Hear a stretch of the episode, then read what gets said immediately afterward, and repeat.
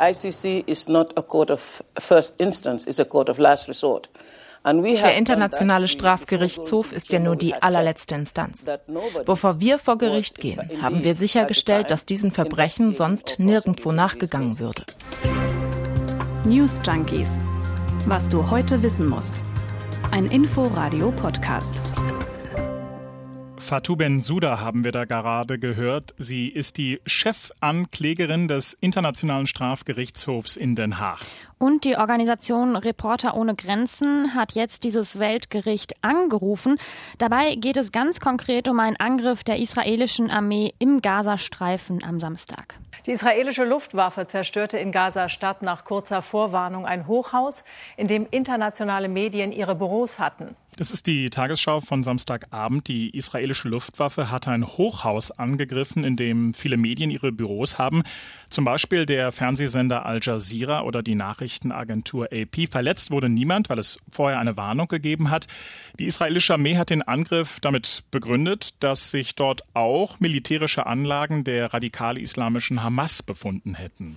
Und Reporter ohne Grenzen sagt jetzt, das war ein gezielter Angriff auf Medien und das ist ein Kriegsverbrechen. Aber was sind denn eigentlich Kriegsverbrechen und sollte der Internationale Strafgerichtshof tätig werden? Also welche Möglichkeiten hat er da überhaupt? Damit beschäftigen wir uns heute an diesem Montag, dem 17. Mai 2021 ist das Jahr und wir sind Jörg Poppendick und Leonie Schwarzer. Hi. Guten Tag.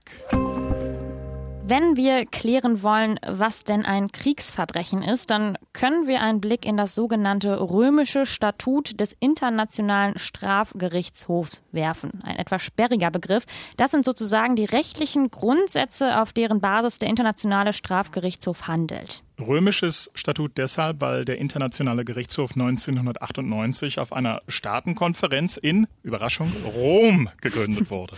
Genau, und in diesem römischen Statut ist festgehalten, wie sich Staaten im Krieg, also im Zusammenhang mit einem bewaffneten Konflikt, verhalten dürfen und da ist eben auch eine ganze Liste von Dingen vermerkt, die eben verboten sind. Zum Beispiel ist es nicht erlaubt, die Zivilbevölkerung grausam zu behandeln oder auch eine Stadt zu plündern. Naja, und auch willkürlich vorsätzliche Tötung oder Folter sind ebenfalls nicht erlaubt. Und wenn Staaten gegen dieses Recht verstoßen, dann liegt ein, da haben wir es, sogenanntes Kriegsverbrechen vor. Und jetzt zum Internationalen Strafgerichtshof, der seinen Sitz in Den Haag hat und als unabhängige Institution gegründet wird. Er steht außerhalb des UN-Gefüges. Das heißt, Staaten steht es frei, ihm beizutreten. Und die Idee war damals, einen Gerichtshof zu schaffen, der Kriegsverbrechen und Verbrechen gegen die Menschlichkeit ahnden kann, wo auch immer sie in der Welt geschehen. Denn wir erinnern uns, in der Vergangenheit musste man ja für jeden Krisenherd, zum Beispiel in Ex-Jugoslawien oder in Ruanda, erst extra ein Tribunal gründen. Das hat natürlich viel Zeit gekostet, sodass dann mutmaßliche Täter einfach weiter frei herumlaufen konnten. Genau, und Anklagen können erhoben werden wegen Kriegsverbrechen, Verbrechen gegen die Menschlichkeit, Völkermord und später kam auch das Führen eines Angriffskrieges hinzu. Wichtig, es gilt auch hier, das kennen wir ja von deutschen Gerichten, der Grundsatz der Komplementarität heißt, erstmal sollen sich nationale Gerichte kümmern. Der Internationale Strafgerichtshof ist nur dann zuständig, wenn Staaten Taten auf nationaler Ebene nicht verfolgen können oder wollen. Also das ist hier jetzt kein Ersatz für nationale Gerichte, sondern das muss man eher so sehen wie ja, eine Ergänzung.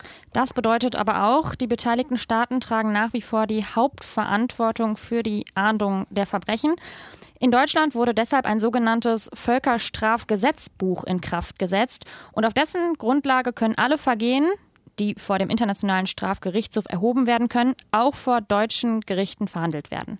Das Besondere ist auch hier das sogenannte Weltrechtsprinzip, für das auch der Internationale Strafgerichtshof steht, heißt, es ist egal, ob das Verbrechen in einem Land oder von Bürgerinnen und Bürgern eines anderen Landes begangen worden ist. Zum Beispiel wurde in Deutschland auf dieser Basis im Februar erstmals ein syrischer Ex-Geheimdienstmitarbeiter verurteilt.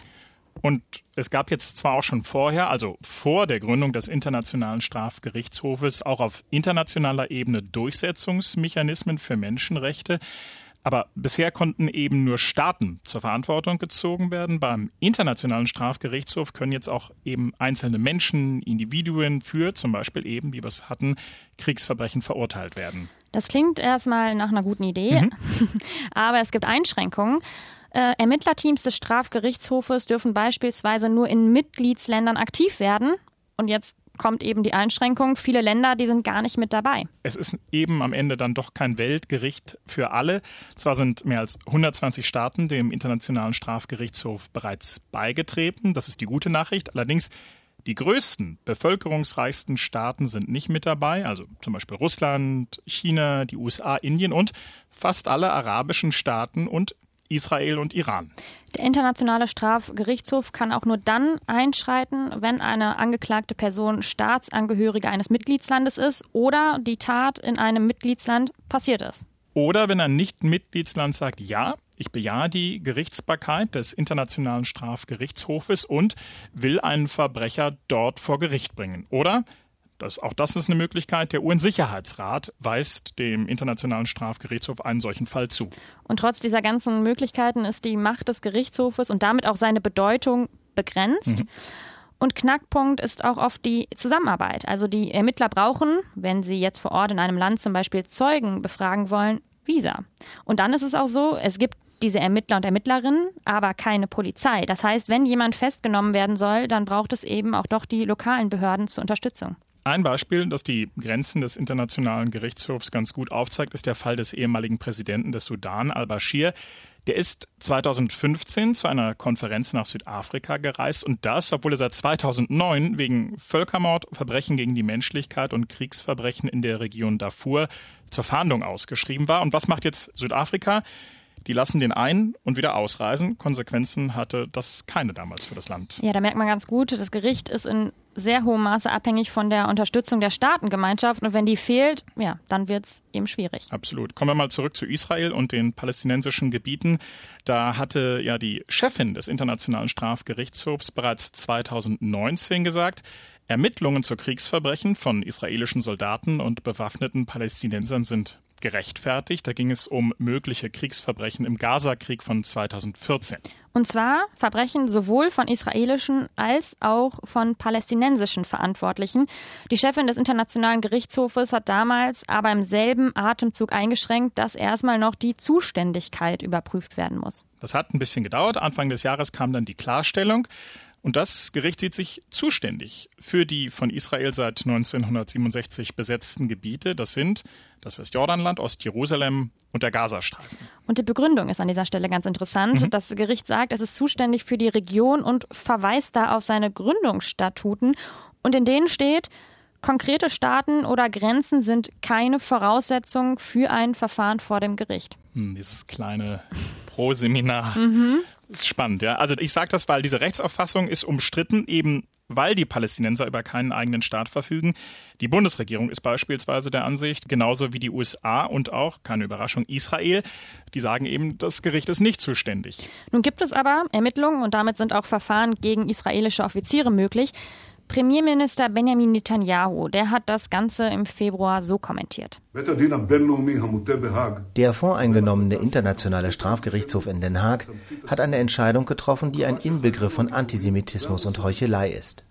Sie sagen, dass unsere tapferen moralischen Soldaten, die gegen die grausamsten Terroristen auf Erden kämpfen, Kriegsverbrecher sind. Und Israel argumentiert, dass der Gerichtshof ja geschaffen wurde für Verbrechen in Ländern, die keine Aufklärung leisten wollen oder können, sagt aber oder verweist vielmehr darauf, Israel sei nun aber ein Rechtsstaat. Ganz anders. Die Reaktion der Palästinenser, die haben die Entscheidung des Gerichts Anfang des Jahres gefeiert. Der palästinensische Premierminister hat von einem Sieg des Rechts gesprochen und das Außenministerium hat gesagt, dass es bereit ist zur Zusammenarbeit mit dem Internationalen Strafgerichtshof. Auch die Hamas hat sich im Februar geäußert, die müssen ja auch damit rechnen, dass gegen einzelne Kämpfer oder Anführer ein Verfahren eingeleitet wird und deren Sprecher Hassan Qassem hat gesagt, der Beschuss Israels vom Gazastreifen aus, das seien keine Kriegsverbrechen.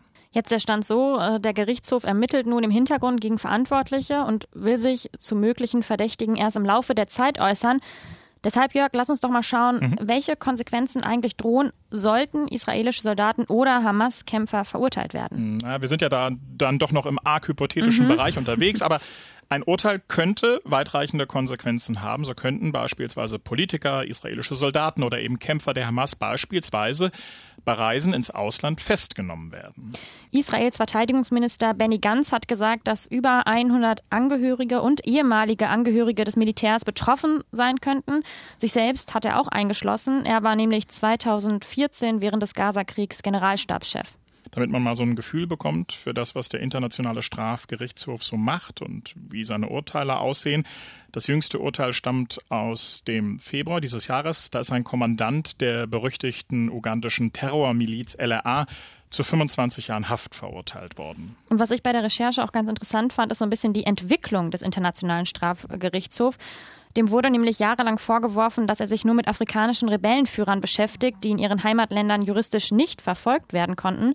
Und diese Fälle, die wurden politisch als niedrig hängende Früchte bezeichnet. Schöner Ausdruck. Mhm. Aber da ist jetzt Bewegung reingekommen, kann naja, man so sagen. Genau. Es gibt nämlich nicht nur Vorermittlungen in Bezug auf Israel und die Hamas. Die Chefanklägerin hat auch mögliche Verbrechen von amerikanischen Soldaten in Afghanistan im Blick oder von russischen Militärs in der Ukraine und Georgien. Das sind dann nämlich keine niedrig hängenden Früchte nee. mehr. Von daher dürfte es spannend sein, ob das Gericht den Fall vom Wochenende, vom Samstag mit in die Vorermittlungen zu möglichen Kriegsverbrechen aus 2014 2014 mit aufnehmen wird. Genau das fordert nämlich Reporter ohne Grenzen. Das allerdings wird dann kein Fall mehr für die Chefanklägerin Ben Suda. Die hört im Juni auf. Ihr Nachfolger ist der Brite Karim Khan und dem, das muss man so deutlich sagen, hat sie jede Menge konfliktträchtige Fälle auf den Schreibtisch gelegt. Ja, der politische Druck auf Khan ist groß. Der frühere US-Präsident Donald Trump, der hatte ja wegen möglicher Ermittlungen gegen US-Bürger Sanktionen gegen die Ankläger des Internationalen Strafgerichtshofs verhängt. Das zeigt, glaube ich, ganz deutlich, wie dünn am Ende das Eis ist, auf dem die Ankläger möglicher Kriegsverbrecher da unterwegs sind.